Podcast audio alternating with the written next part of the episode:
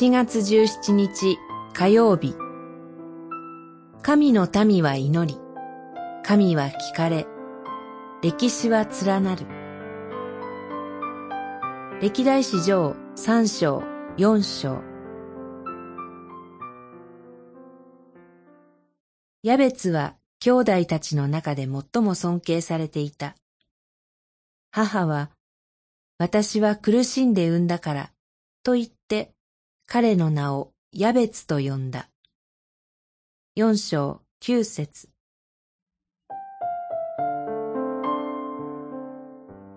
三章にはダビデの子供たちとその子孫の名前が連ねられています。四章に記されているのはダビデ王家を支えた人たちの系図です。その記述の中で目を引くのは、ヤベツという人物についてのものです。苦しみを意味するその名とともに、その生き様が短いながらに記されているからです。その名にヤベツは自分の生涯の不吉を思ったでしょうか。しかし、彼は祈る人でした。御手が私と共にあって、災いから私を守り、苦しみを遠ざけてください。と祈ることで、宿命とも言うべき重荷を乗り越え、ついには兄弟たちを支えるに至った人でした。彼が祈ったのはイスラエルの神です。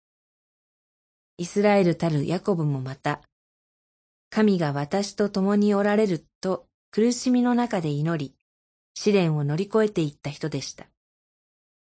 創世記二十八章二十節ダビデも私を憐れんでくださいと祈り、詩編五十一編三節ソロモンもこのしもべに聞き分ける心をお与えくださいと祈り、列王記上三章九節彼らは祈ることで自身に課せられたものを乗り越え、人々と共に生きる道へと結ばれてゆきました。